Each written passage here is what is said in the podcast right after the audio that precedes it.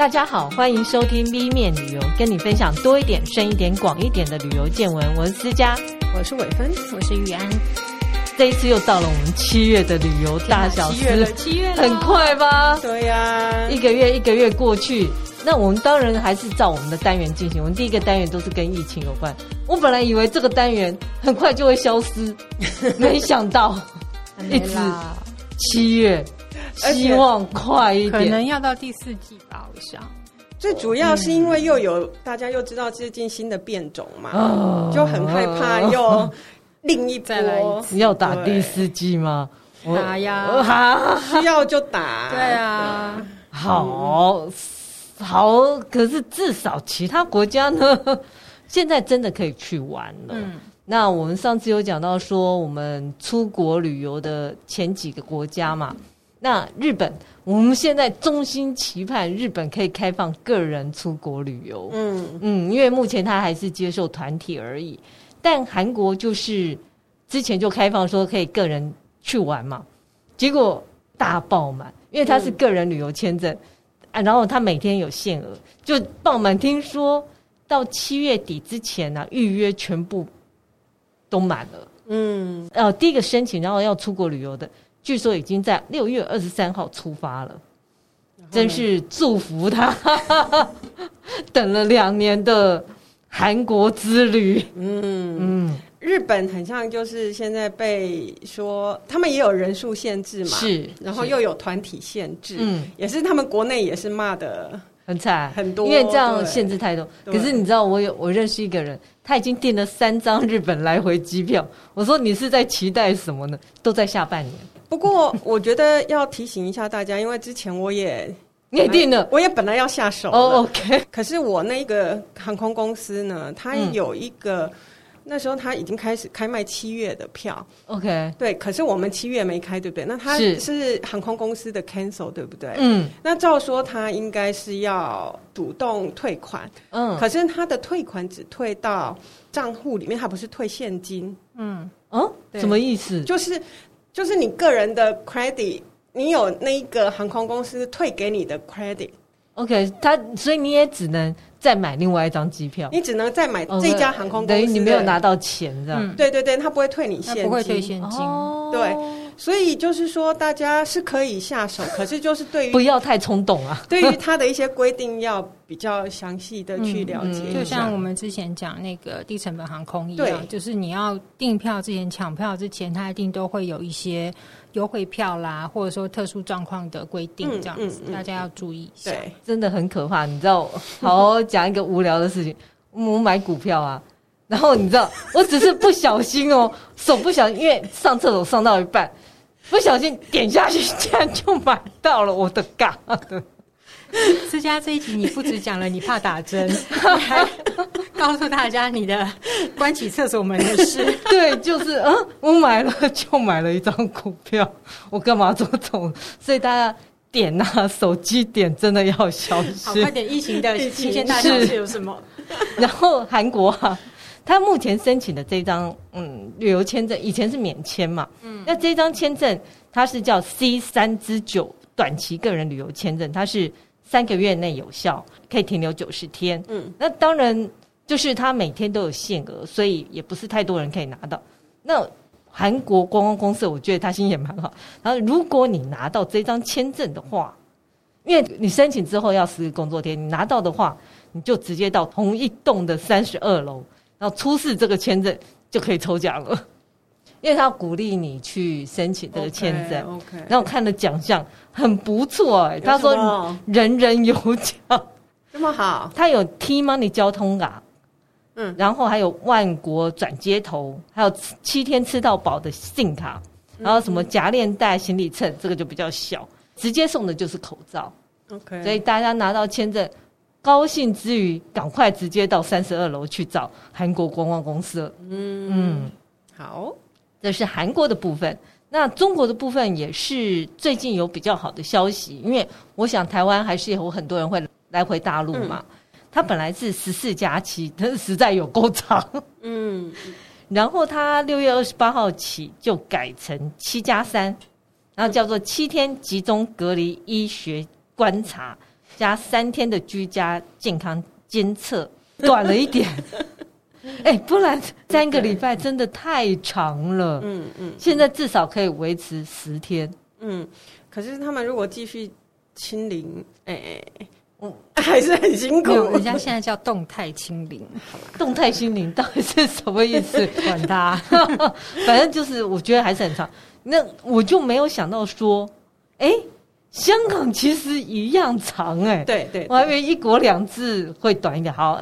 香港现在怎么还会相信这个？对，不过它还是不太一样。它本来是七加七，它现在还是七加七。你看，中国已经是七加三，可是它是七加七。嗯，它七加七，呃，是指说我们完成疫苗接种第十四天，比如像说莫德纳或者 A G 打两剂之后啊，很多人是怀念香港的美食啊。当然，对，然后买东西，然后入境香港，你要还需要提供四十八小时的呃 PCR 阴性检测，你要。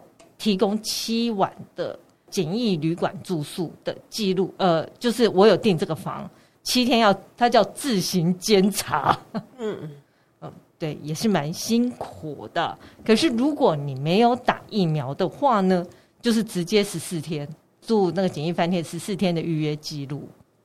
然后这是有关签证疫情的部分。那有一些好的发展，就是像。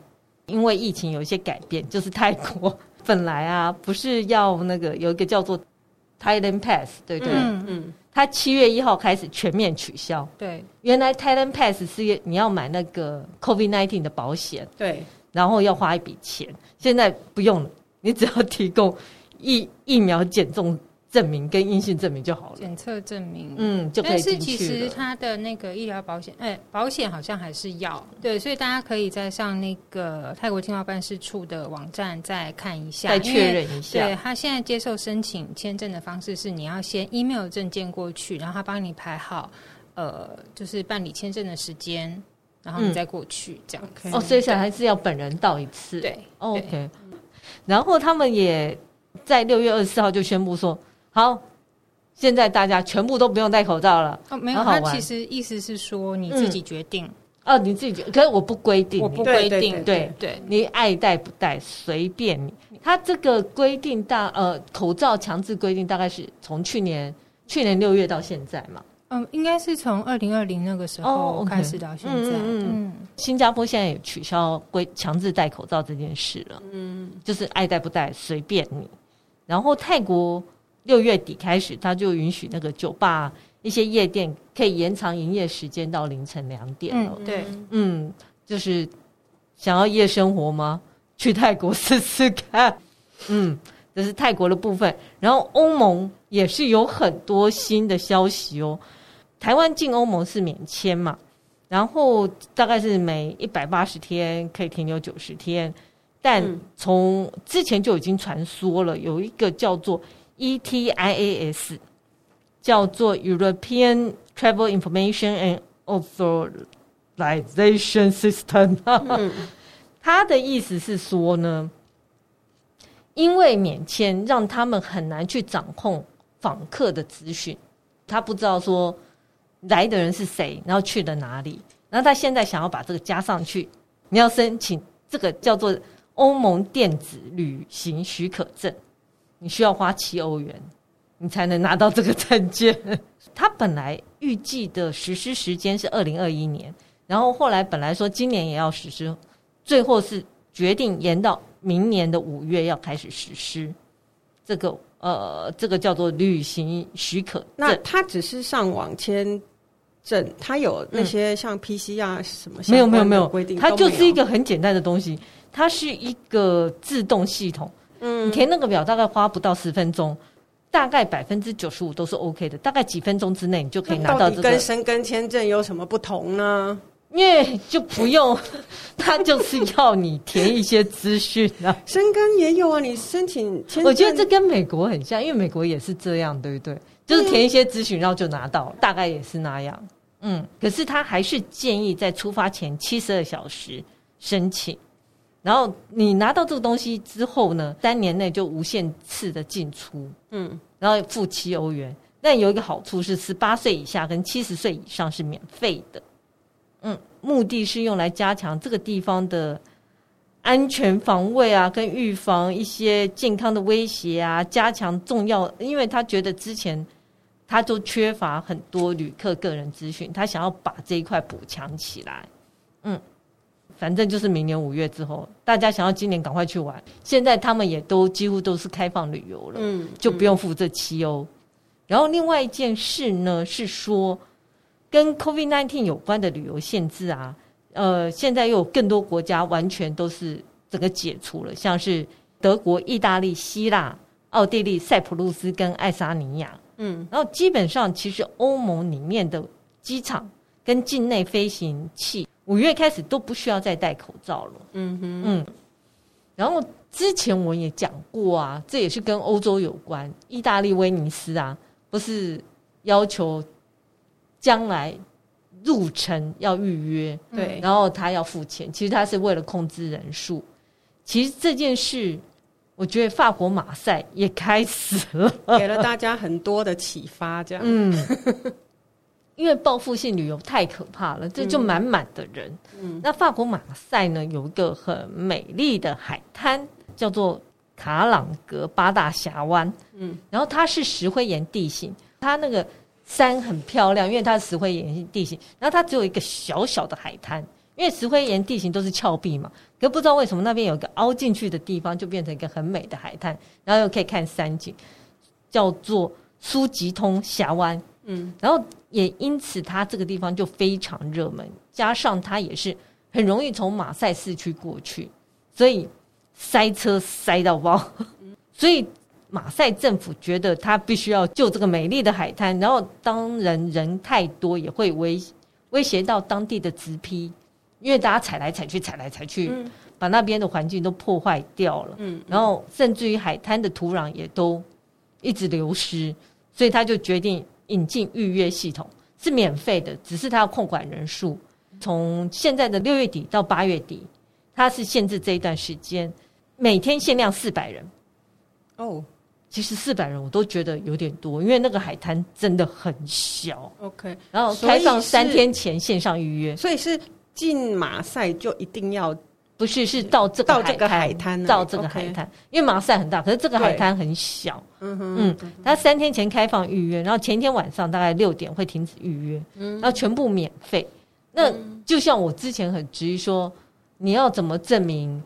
你预约了，然后可以进这个海滩。其实，因为它只是一个峡湾跟海滩，它有固有私人保全在景点前面确认。嗯嗯，就像进夜店一样，你就出示给他看，你才能进去。嗯哼，我觉得也是算好啦。嗯，因为人太多，其实旅游品质也是有差。嗯嗯嗯，所以也是建议大家，因为我后来看到像。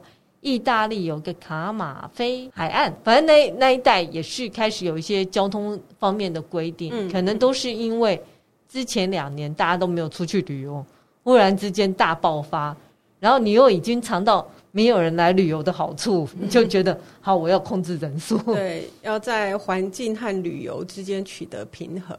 对，嗯、那另外一个呢，我又要谈到有关。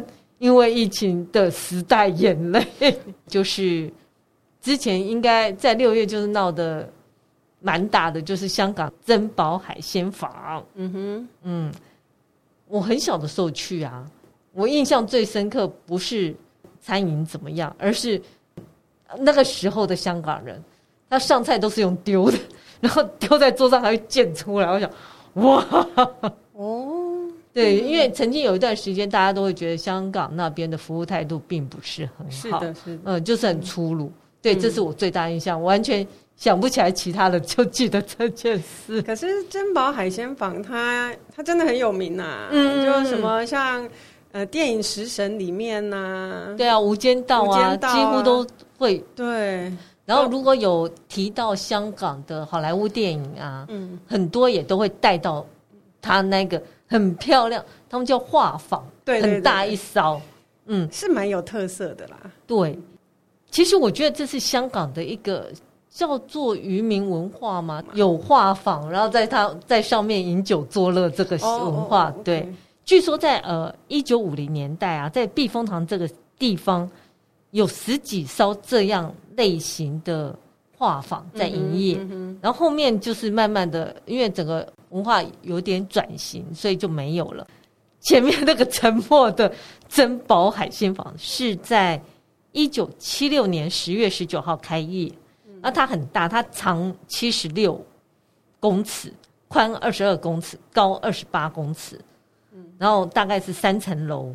一次最多，它可以容纳大概两千三百名宾客，嗯，然后有世界上最大的海上食府之称，因为也没有别的可以跟它比，就特色啊。对，然后它的厨房呢，不是在这个船上，在旁边有一个台子，在那个台子做好之后，加一点独木桥这样种菜到这珍宝海鲜舫上，他觉得这是一个。还蛮有趣的特色，他说架空式的跳板桥连接各个楼层，对，嗯，嗯，可是呢，我觉得就是东西久了，大家就没有兴趣，失去新鲜感了吧？嗯，大概二零一三年起就入不敷出啊，然后加上二零二零年新冠疫情啊，大概在年初他就已经解雇一半的员工。事实上，在二零二零年三月一号，他就已经宣布暂停营业，那时候亏损就已经超过一亿港币了。嗯，因为他放在那边也不是办法嘛，就一直放在那边，你也是要去修复它或怎样，不然东西就会坏掉。去年其实业主同意要捐给海洋公园，然后港府啊想要把这里盖成一个历史文化景点或者一个乐园，嗯，不过后来就是。搁置，可能也是跟新冠疫情或者政治有关，再加上业主一直没有办法找到新的经营者。嗯，我后来才知道他们还有一个海事牌照，嗯、这牌照是今年的六月到期。嗯，所以他就决定六月要离开，所以他是在六月十四号离港的。嗯嗯嗯，然后后来居然传说他成了，对，很多、那个、很多揣测。对对对，可是。在六月二十三号，就是不久前，船东说没有没有，他没有沉，他还在西沙群岛附近。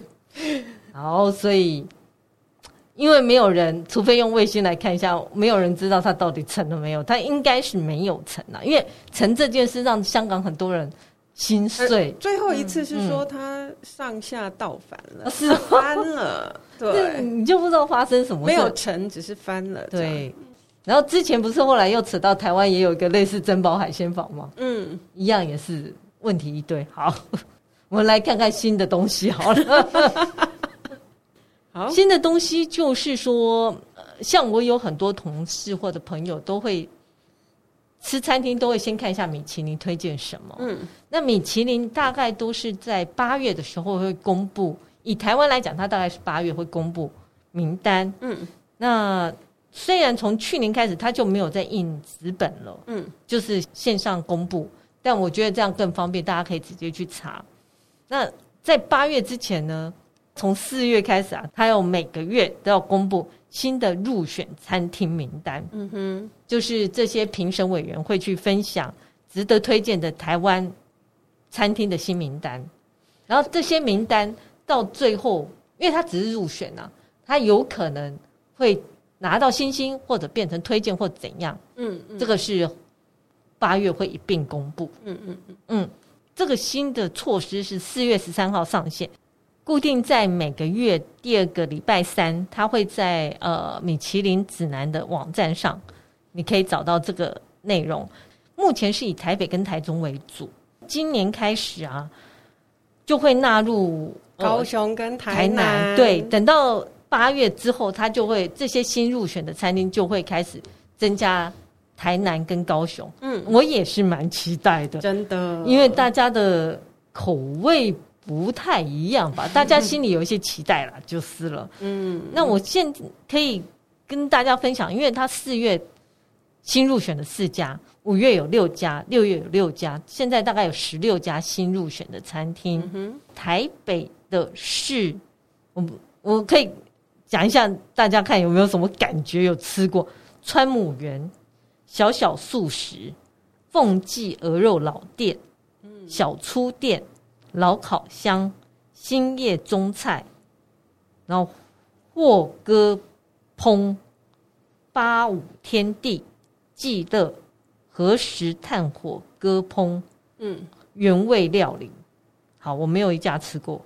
好，那台中是越南你好梅子好先生跟两个 PI Restaurant，还有个很难念的什么叫 La Eteo Payo，嗯，也是没人吃过吗？餐厅，法国餐厅，嗯嗯，好。大家都没吃过，所以没有人知道到底好不好吃。如果有听众有吃过了，嗯，请跟我们分享一下。是，那也期待说这些新的餐厅有机会可以入拿到星星呢。嗯嗯嗯。讲完了吃了之后，我们七月啊，你知道暑假不是要听鬼故事，就是要去坐云霄飞车，因为风很大很凉。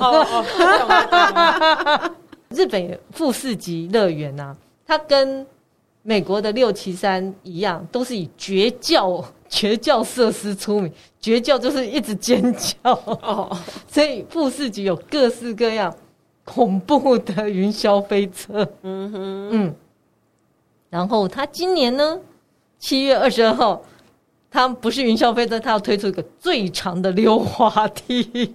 有多长啊？这一个有一百二十公尺。一百二十公尺长，还是高？一百二十公尺长，嗯，大概要十秒才下得来。哦，是的，我们之前啊，不是有介绍大阪通天阁那个吗？通天的阁那个才二十七公尺高。哦，嗯，然后他这样，他大概滑四层楼嘛，下来十秒。啊，这个是一百二十公尺，你看它多了一百公尺长度哦，这、嗯、更高。它是沿着那个瞭望富士山的高塔，沿着那个滑下来。欸、我觉得二十秒跟那个云霄飞车的速度是有比哦。是，嗯、然后很好玩的是，我们。上次讲到那个大阪通天阁啊，嗯，他开幕那一天，听说一堆人排队，然后滑下来都觉得很爽。嗯、但这个我觉得滑下来应该会吐出来。那个，请斟酌一下自己的体力与心脏负荷。是，然后它的高低差是五十五公尺。嗯，所以我觉得会有那种自由落体的感觉，会吐掉，对，会像那个云霄飞车那种惊险。对，我觉得，而且后面重力加速度还越越滑越快。对，它有规定啊，你的脚它会放在一个专用的滑行毯里面。OK，我猜是怕速度太快可能会起火之类的。有一些是。嗯，怕你就停在那里，你、oh, 你你如果就用脚这样顶着，因为太害怕吗？对，可是顶在那里非常危险，因为后面的人马上就下来了。对，对这样好可怕，这样很可怕，你知道我连停都不能停，我就只能一直滑下去。你可能可以稍微减速，可是不能停在中间。对。嗯，所以他说以仰躺的姿势不能做的是仰躺的滑下来，就像你去那些呃水上乐园吧。哦，对，也是手要他们对手要交叉，就是那个服务人员都跟你说你手要放哪里，你脚要怎么样，因为真的就很容易可能因为重力加速度你会受伤。嗯嗯，胆子大的试试看，我是觉得应该很可怕。旺季的时候大概是一千二日元。一般季节是一千日元，OK，这还好啊，但二十秒，这跟那个高空弹跳可能有的拼，心里觉得比高空弹跳安全一点，毕竟你在溜滑梯里面，嗯。嗯。那玉安也要跟我们分享一些日本那边横滨也会开新的饭店，对不对？因为其实之前我们有讲过，就是日本会再开很多家不同等级的饭店嘛。那这一次是那个 Westin Westin Hotel，就是万豪集团它底下的所谓的比较豪华奢华系列的品牌。嗯、那其实它已经开了，它在刚开幕在横滨的市中心。嗯，然后我看了一下它的那个地图距离，大概附近最近的车站步行到新高岛车站只要七分钟。那你搭车到大家比较熟悉的圆町。中华街大概是十五分钟车程，嗯，很方便哦。嗯，然后到那个羽田机场大概是二十五分车程。嗯，对，交通算便利，然后也还在市中心的一家大饭店这样子。嗯，那他有提到就是说，整栋的建筑是交由英国的建筑师事务所设计。那重点是它的接待大厅在二十三楼，然后有个超大的落地窗，标榜可以眺望到富士山。哦，所以我进去我就先搭电梯到二三楼去 check in。对对对。哦。但是我去查了跟那个溜滑梯可以看到富士山一样。我去查了一下，因为富士山有很多不同角度嘛。嗯。那确实在神奈川县的西部地区是看得到。那横滨是在神奈川县。哦、嗯。可是我不太确定这个饭店它的面向位置是怎么样。那如果大家有机会去住的话，也许可以告诉我们说，哎，到底在接待大厅能不能看到富士山？嗯哼。嗯。然后这家饭店他也强调说，它的五家餐厅都是。周边的新鲜鱼货跟蔬菜，哦、就是 from to table 这样子的概念。Okay, 嗯，嗯，然后它有三百七十三间客房，算是蛮大的饭店。嗯，然后里面配有四家最想要的天梦之床床垫。哎呦，因为。Westin 最有名的就是它的这个床垫嘛，沾到就马上睡着，是是这样听说。然后呃，看了一下，它现在开幕之后，现在的房价每个晚上大概是六七千块台币左右，还可以接受。台价还是呃，就是订房网站的价格。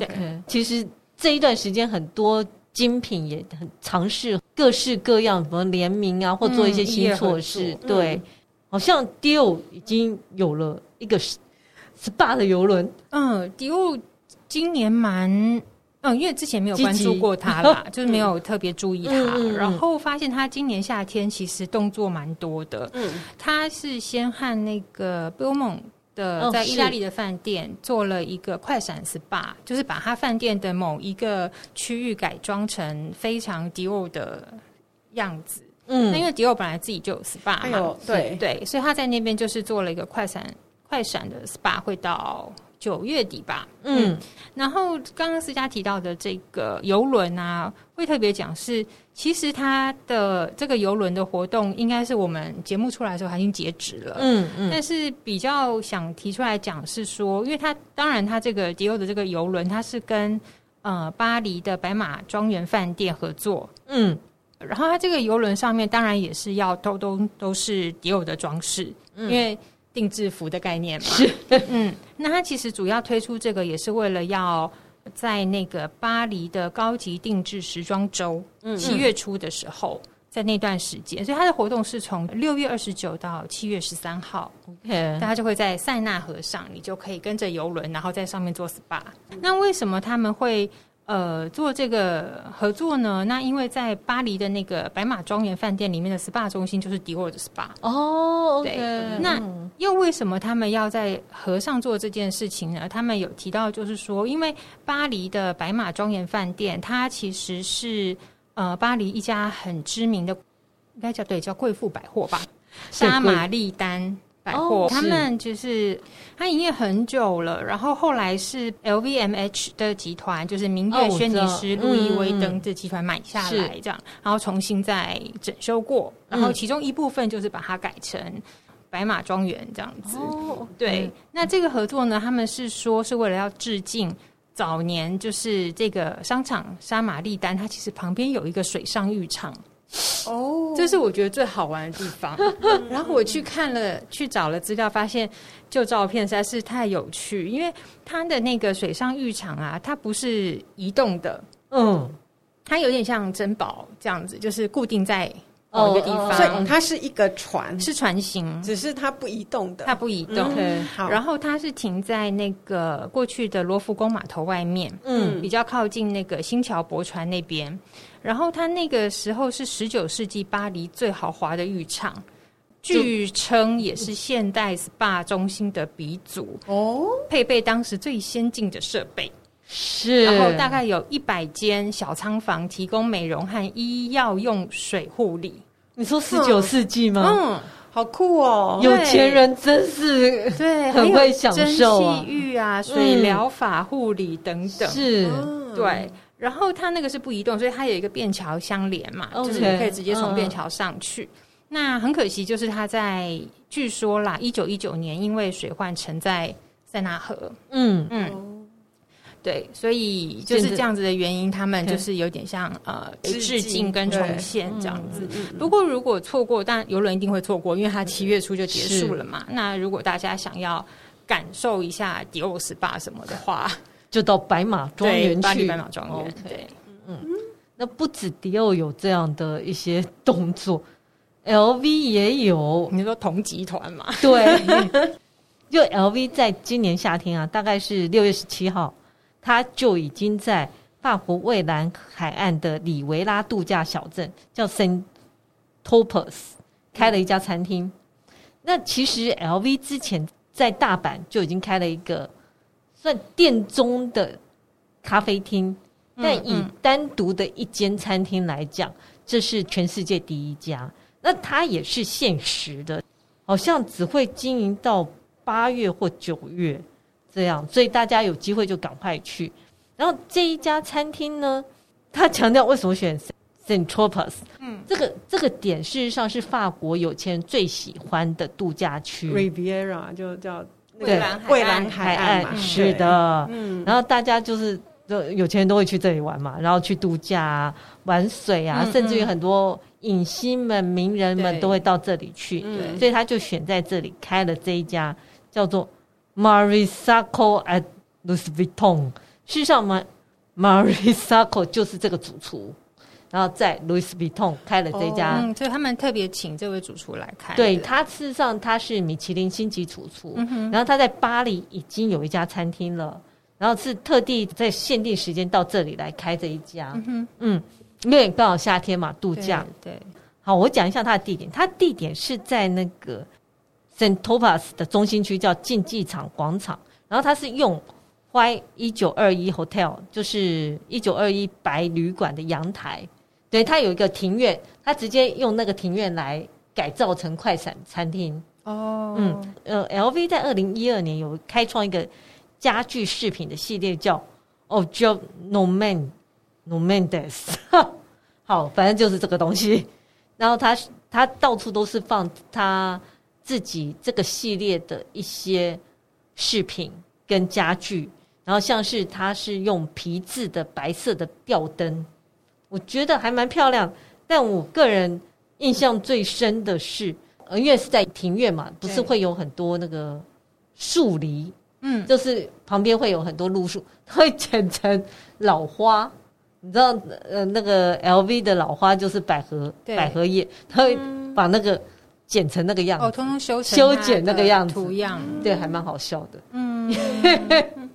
就像我们在修剪路树会剪成一只狗一只猫，它就修剪成那个老花的样子。嗯嗯嗯，对，看起来就是很休闲。它就是米白啊、浅咖啡色啊，然后组成的，然后多用很多藤条啊，然后麻布来呈现整个样子。好像 LV 它旗下饭店也大部分是走这个通调，就如果在城市里的话，看起来很清爽。嗯嗯嗯嗯，然后它的食物呢，强调就是它是非式。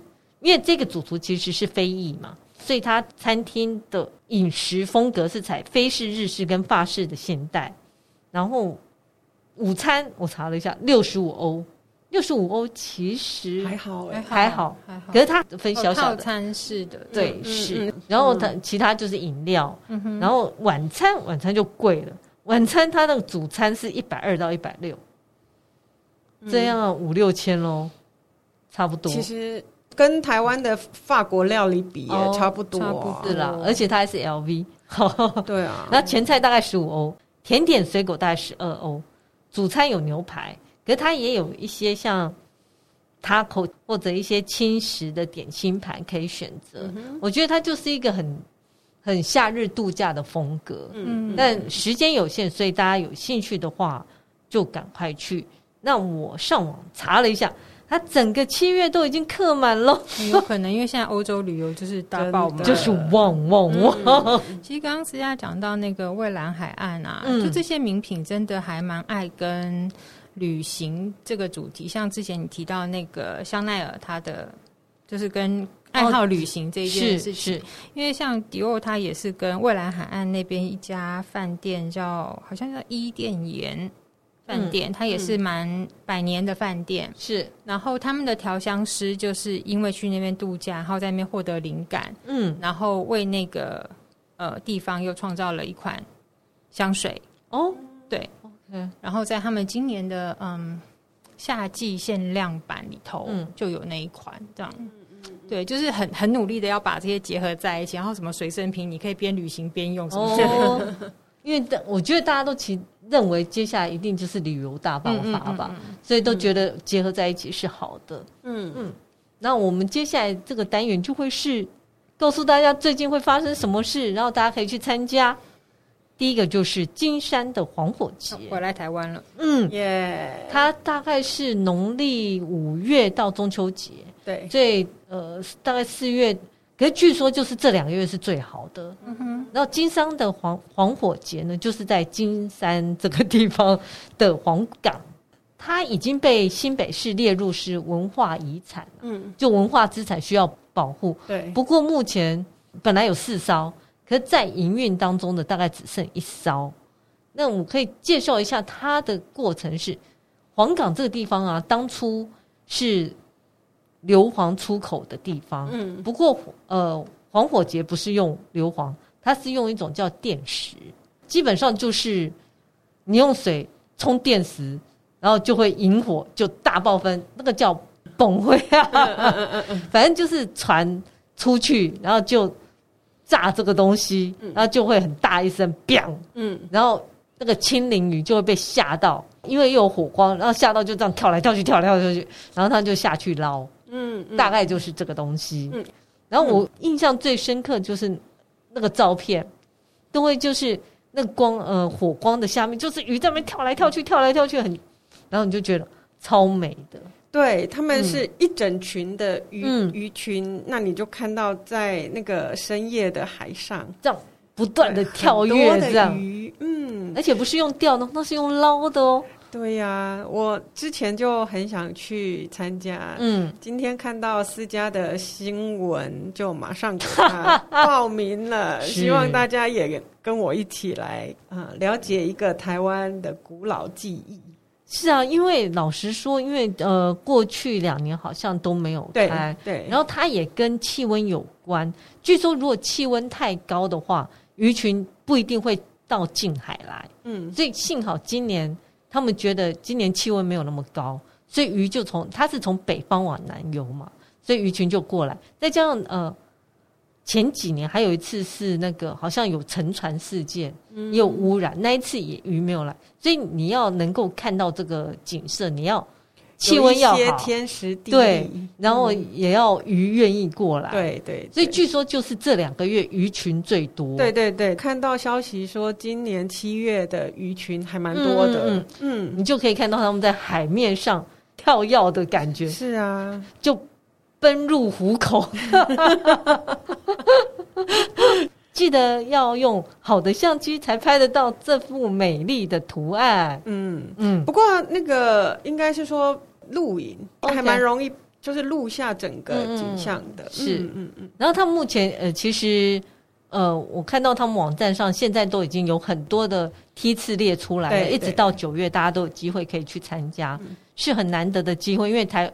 台湾现在好像真的只剩下一艘在正常营运当中，因为这几年青鳞鱼，就像我讲，它其实是一个行业。然后过去几年因为状况不好，所以很多人都停业了，所以就会越来越少。我也看到一个消息是说，新北市有意要做，这个是海上的活动，他希望去筹组一个陆上的活动，就是一般人去，即便没有办法看到真正捕鱼的状况。他也可以去学习相关的知识，嗯嗯，嗯，但这样的行程我不知道最后有没有再走了，就是了，嗯，好，那讲完台湾之后，我们就来讲讲日本。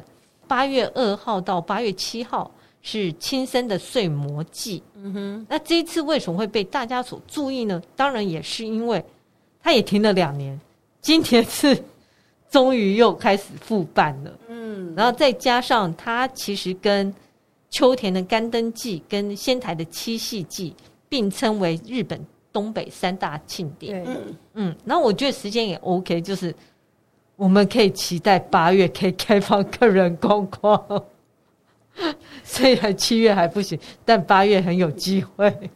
今年是停了两年之后首次再复办，所以它也是有防疫规定，就是它有人数的上限啊，希望大家还是可以预约。然后另外一个，这样会引起台湾人注意，就是有一个台湾留学生获选是亲生的睡魔小姐哦，很厉害哦。对，不容易耶。她是四十九年来第一个拿到后冠的外国人。嗯，然后他会负呃，那而且参赛的有四十五人，不是只有一人参赛哦，有四十五个人参赛，啊，十二人进入选决选，然后最后他是拿到最优秀奖，嗯，然后负责宣传。嗯嗯，那我介绍一下《睡魔记》，原来啊。是都会在七夕的晚上来做的，睡魔就是大的花灯，然后原来它是小的灯笼，是放在河川啊、海啊，要祈求全年的健康平安。那过去这个叫做 Nebuli Nagashi，就是睡着流过去，就像安静的这样流过去。然后后来代代相传之后，结果就改成叫睡魔，叫 Nebuda。然后到了一七一六年的江户时代啊，就开始变成在路上，大家就拿着灯笼跳舞啊，然后拿那个很豪华的神轿，然后拖着大花灯，然后后来花灯就越来越大，越来越大，最后就变成现在这个样子了，就是很精彩。如果你有看到照片的话，那花灯超级大，嗯，对，我觉得有点像台湾的花灯，可是又规模更大、更艳丽。还蛮精彩的，因为一次都会，比如像他说八月二号到八月七号，像八月二号大概会有三四十座的大花灯在游行，嗯，然后大家会跟着走，尤其是他们还有一个是他们会跳舞，哎，我觉得跳舞这件事还蛮好玩的，嗯，就是他们有个叫做哈内斗舞群，然后会穿那个衣服，然后一起跳舞，我觉得这样就会让整个祭典。的气氛推到最高潮。我有听说我的朋友，他们上次还有人就直接就现场，嗯，也可以去跳哦，应该也不难，对不对？他就是要换上他们的制服哦，对，有他们有一个叫 Hanedo 舞衣，嗯，然后要练一下他们的舞步，OK。可是你是可以在现场报名参加，就是你可以很有参与感，对对对对对。然后这个舞衣租借四千块。还好了，还好，还好，还好，因为你可以参与嘛。我觉得这参与很好玩。这些大的花灯叫睡魔啊，一天大概就是有二三十座会游行。那但是在八月七号的这一天啊，白天可以看到，它通常是晚上嘛，跟呃在八月七号就可以在白天看到。然后到了晚上，因为八月七号是最后一天，晚上会放烟火，所以是很适合的夏日活动。嗯。那一般来讲啊，这个睡魔后来去哪里？对，它会解体，就会把它解散开来。但有一个叫睡魔之家，会留一些给大家看。对，不然他就全部把它拆掉了，这还蛮可惜的。嗯，不过期待一下八月。嗯，或是如果错过睡魔季，就到金森站前的那个睡魔之家，嗯，也可以看到。嗯，对，因为他还会教你做睡魔，睡魔就是那个花灯嘛。嗯，然后还会教你跳舞。大家也都可以去看一下，嗯，然后另外一个就是我本来以为是消息，但后来没有，不过还是跟大家分享一下，就是美国黄石公园 怎么了？因为黄石公园呢、啊，它今年是要庆祝一百五十周年，对啊，可是因为极端气候影响，它有又有洪水啊，洪水导致道路崩塌啊，在六月十三号的时候，其实它是打算这整个夏季都要关园，但我。后来我又再查了一下，它已经就是速度很快，七月二号就开门了。哦，嗯，所以现在大家可以放心，就是去黄石公园玩。嗯，好。然后另外一个消息呢，我觉得也算是一个好消息，只要放假都是好消息。就是纽西兰今年啊，第一次将毛利的新年列为纽西兰的国定假日。嗯，就是六月二十四号。嗯嗯，所以以后去纽西兰玩。遇到六月二十四号，你就知道这一天放假，大家都没有做事，但你可以去放风筝哦。嗯嗯，嗯，毛利新年，我们上次在世界原住民祭典里面有提到嘛？嗯、是，嗯，然后他叫 Matariki，对对，Matariki，然后就是像上次伟芬讲的，他其实是在卯宿，就是七姐妹星团，他们称七姐妹星团就叫 Matariki，嗯，然后等它升起的那一次就是。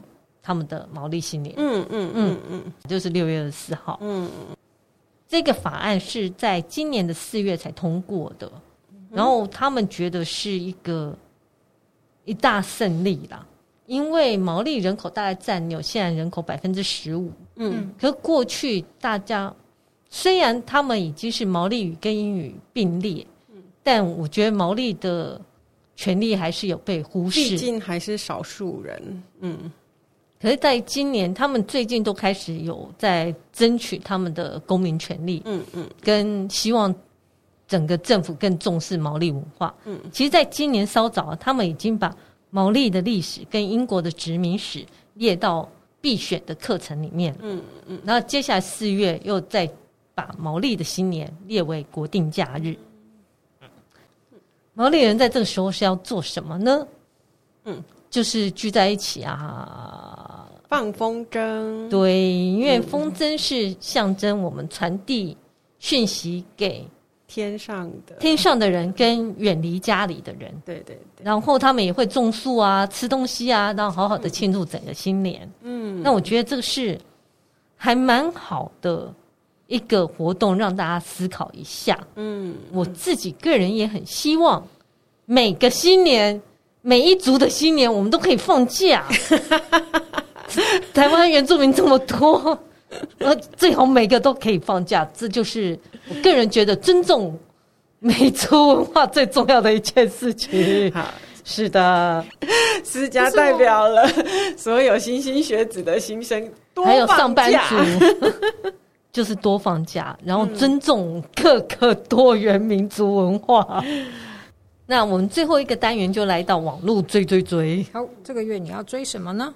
因为我上个月有讲说有一个最高的基督像嘛，嗯，那我后来想啊，最高基督像，那最高的人像是谁呢？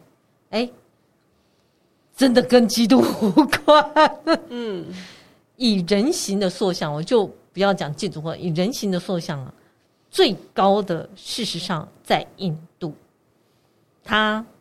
高达一百八十二公尺，你知道自由女神只有九十三公尺。你如果觉得自由女神高，印度的哪个神对不对？不是，不是哦，印度的一个叫做萨达佩德尔，萨达尔，他是印度独立运动的领袖，哦、自由之父，哦、印度宪法之父。嗯，他是一八七五年出生，然后一九五零年过世。这个才刚落成没多久，它是二零一八年十月三十一号落成，被称为叫做团结之像，因为萨达尔萨达尔他在印度独立运动的时候，印度大概有五百六十二个邦，然后是萨达尔几乎一个一个去说服让他们加入。哦，所以这个塑像就叫团结之像，就是说他们整个都团结变成一个大印度。后来他变成首任呃印度独立之后的首任的副总统副总理，嗯，那我觉得很有趣的，他的有一个称号叫做印度的钢铁人，嗯，因为他有很强的意志去做这件事。你看他要去说服五百六十二个都加入印度，嗯，这个塑像在十月三十一号落成启用嘛，因为这一天也是他生日，然后他生日这一天也叫做国家团结日，这就是。全世界最高的人形塑像，那第二高呢.是在大陆，是在河南的鲁山，它大概是二零零八年落成，它身高是一百二十八公尺，然后是释迦摩尼像，嗯，然后他手就会举起来，一只手举起来，一只一只手放下。那第三名是二零零八年，就是跟河南这个同一年，是在缅甸，他的身高是一百二十二公尺。它有一个立佛跟一个卧佛，可是它的有趣是因为它是金色跟白色，我觉得很显眼。嗯，而且更有趣的是，前十名都是跟佛像有关的，除了这个萨达之外。我我为什么我刚刚会讲说是哪一个神？是因为、哦、是对，因为你。嗯、呃，基本上第一个印象会觉得会做这么大塑像的，通常是神神像嘛。所以我就因为你知道，他那个萨达的那个那一尊呢、啊，他花了一百三十亿台币哦，嗯，被人家骂得要死，因为那个地方很穷啊。真的。然后可是他们就会说哦，因为这样可能可以吸引很多人来观光。结果你看落成之后就遇到新冠肺炎。不过他如果你去那个地方啊，打了一百八十二公尺，然后他是站在一个五十八公尺的台座上，然后台座里面就是博物馆，然后你里面可以搭电梯往上，它在一百五十三公尺高有一个观景台。嗯嗯，大家可以去看看，如果想要去。看一下全世界最高的是什么感觉？OK，OK，okay, 是的，嗯、而且是一个人。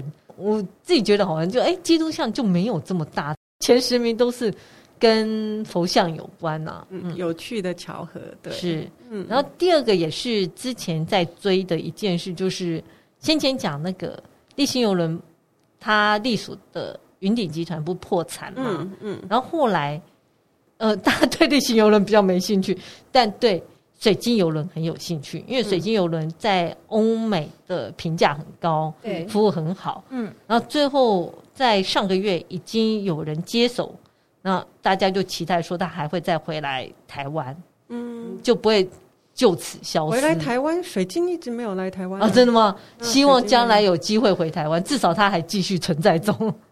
水晶游轮它一直是走 boutique 的路线，哦、就是更更比比一般游轮。更更上一级奢华一点，然后更以服务为导向的。嗯、对它，它不像那些就是像和美游轮啊，或者是说像 RCA，嗯，就是比较像是星级旅馆，是大概是这两种的不同。对，这可能也是为什么有人愿意接手的原因。因为真的是有，它是很它的利基，而且它它因为服务很好，所以它有一群还蛮死忠的顾客群。嗯、对，所以我想这是为什么有人愿意接手。对，因为像丽星有人就没有人要接手。不过因为他接手这一家公司，他本来就一直有精致的迷你。游艇。哦，游、okay, 艇，对，它是游艇，就大概可能是那种十人、十二人的、十五人之类的这样子的游艇，他有在做这样子的游程经营，这样，嗯、所以我觉得他嗯，感觉起来接手是还蛮顺理成章的，嗯嗯，而且大家没有发现我们为什么都不讲他的名字，因为很难念，叫呃 Abercrombie and Kent Travel Group。因为实在太难念了，所以就不想念。A N K 哦，A N K 哦，OK，对，难怪他们爱用简写，因为都念不出来。